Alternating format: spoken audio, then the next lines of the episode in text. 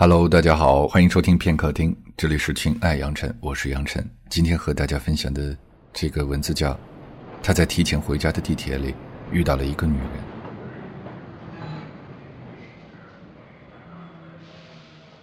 刚走进地铁，找了个座位坐下，宋军的手机就响了，还是赵娜。我已经在路上了，很快就到，你别催了。宋军愤怒的挂断，抬起头发现旁边的人都在看他。顿时便觉得有些尴尬，于是又埋头玩起手机里无聊的游戏。和赵娜结婚快三年了，可还是租房住。当初坚决不买房就不结婚的宋军，还是在赵娜准备离开他的时候改变了主意。他们把租来的五十平米的小房子当成婚房来布置。婚礼结束的那天晚上，宋军喝醉了，看着卧室满墙喜庆的贴纸，有一种。即使是这样的生活也还不错的感觉。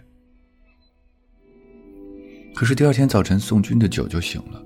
他发现自己并不愿意拿出钱来请室内保洁收拾昨天留下的一片狼藉。赵娜还算体贴能干，一个人收拾了一天，屋子恢复了之前的样子。而宋军只是小心翼翼的又一次擦拭了他那把吉他上的灰尘。这把吉他跟了宋军十年了，第一次排练和演出就带着它，这是宋军生活中最重要的物品。后来的宋军再也没有买过比这把吉他更贵的东西。宋军今天之所以会提前从公司出来，是因为赵娜在半个小时前告诉他，家里的水管爆了，水都已经流到楼道里了。楼下的老太太给我打电话一通臭骂，你快回去看看吧。赵娜的公司比较远，而且这种事情本来就应该是宋军来处理，他没有办法，唯唯诺诺地跑去和老板请假。老板是个永远板着面孔、身材矮小的南方人，用生硬的普通话数落了宋军两句以后，还是放他走了。宋军身高一米八三，低着头看老板头顶的斑秃，连个屁都不敢放。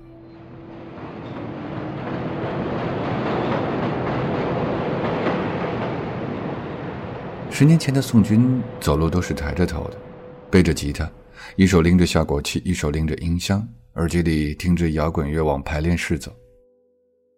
摇滚乐用了十年的时间，在宋军的人生中吹起了一个巨大的气球，然后在某个下午毫无预兆的爆了。那一天，宋军在闷热的天气中醒来，满身汗水，内心发慌。他意识到自己已经二十三岁了，必须得有一份工作。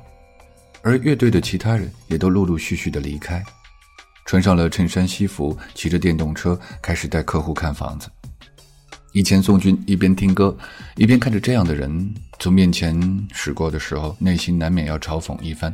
特别是当那些电动车的后位还放着傻到爆的低曲的时候，他更觉得那是一种永远会被他踩在脚下的失败人生。可是现在。曾与他并肩的伙伴都变成这个样子了，但宋军还是坚守了下来。他没有去卖房子，他去了外地，在新的城市就可以肆无忌惮地露出自己所有的不堪。后来，他认识了赵娜。和宋军以前玩乐队时期混在一起的姑娘们比起来，赵娜长得太普通。不过，赵娜拯救了宋军最空虚的一段人生，给了宋军钱和性生活。在一个没有地方给弹吉他、玩乐队的城市里，赵娜成了他唯一的排遣和欢心。不过，当时宋军还没有想到要和她结婚。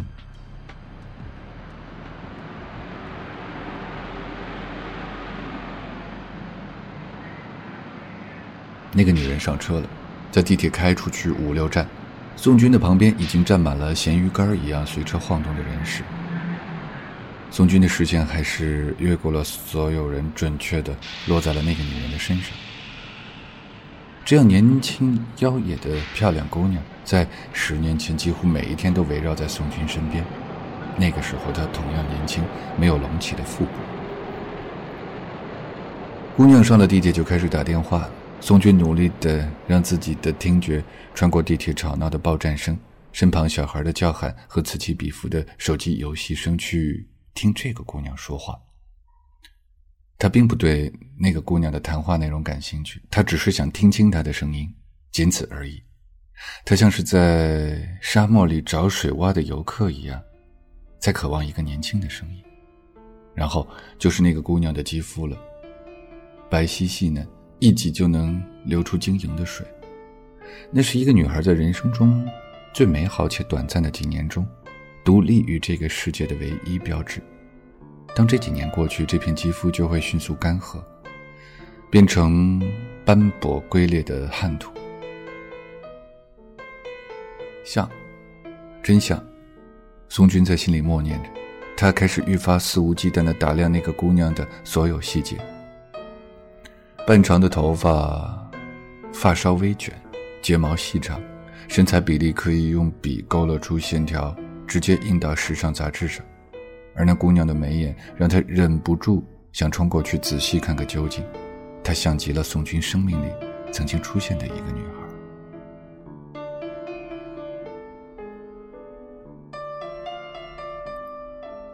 但是宋军心里很清楚，当年的那个女孩，如今已经和他一样，经历了很多个冬夏变换的岁月。尽管不知道她现在在哪里，但她一定和赵娜一样。成了看不见腰身的中年妇女。那时候，那个姑娘常常陪宋军在不同的小旅馆醒来，而醒来的第一件事便是和他做爱。当他陷入他的身体时，他并没有想到要珍惜。他的乐趣更多的来自姑娘穿好衣服后和他出去闲逛，在经过那些和今天的自己一样的中年男人的时候，他能感觉到自己击败了所有人。而那些中年男人的目光，无一例外的会落在他身旁的姑娘身上，落在胸口和大腿上。宋军对他们的反应颇为满足。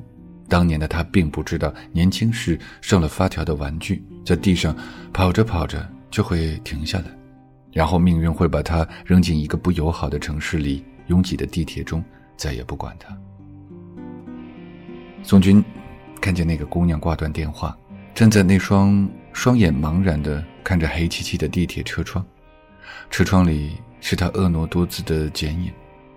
宋军的身体里燃着一团火，他想要冲过去和那姑娘说话，说什么都行。他涨红了脸，几乎就要从座位上弹起来了。旁边的小孩又开始哭，一声哭嚎卸掉了宋军胀满的欲望，他瞬间冷静了下来。地铁又停了一站，他抬起头看看指示牌，离家已经不远。那姑娘下车了。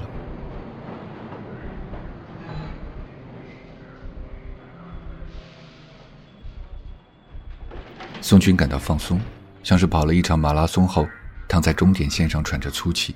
他累了，他知道自己再也没有资格去和一个年轻的女孩说话了，甚至没有资格用正常的方式看着她。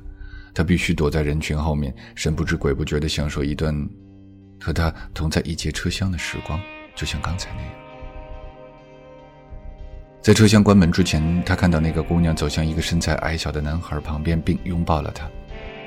宋军看不清那个男孩的模样，只能看见他的衣着普通，不，甚至可以说是老土。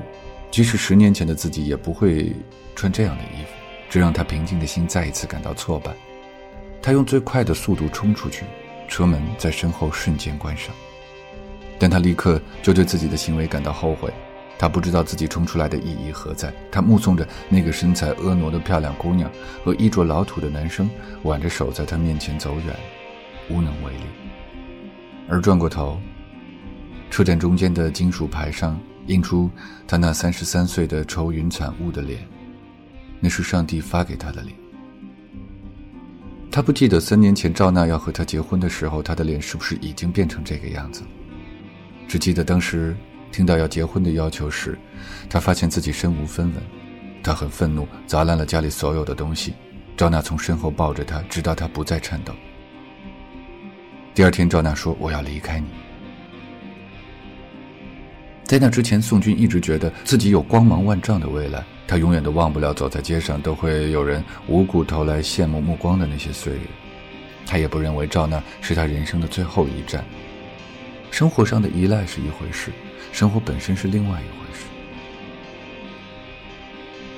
可当他开始不受控制的央求赵娜留下来时，他听到玻璃碎裂的声音在脑中响起，所有的一切终于有了结果。如同在菜市场关门前跑去买菜一样，新鲜的蔬菜都早早被人挑走。他在年轻时放进菜篮子里的也没能留下，只留下了赵娜，一个处处平庸的女人。他却离不开她。在那姑娘的身影终于永远的从宋军的视线里消失以后，他拨通了赵娜的电话。我爱你，赵娜，我爱你，你听到了吗？你怎么了，宋军？我好想你，你什么时候回家？我现在就想见到你。我们都老了，赵娜，我每天都离梦想越来越远，但我不甘心。现在我明白了，我的人生就这么多年。年轻时候，把好的用光了，剩下不好的留给现在。谢谢你陪在我身边，我知道你爱我，你爱我吗？告诉我，你是爱我的吗？你告诉我，你是爱我的吗？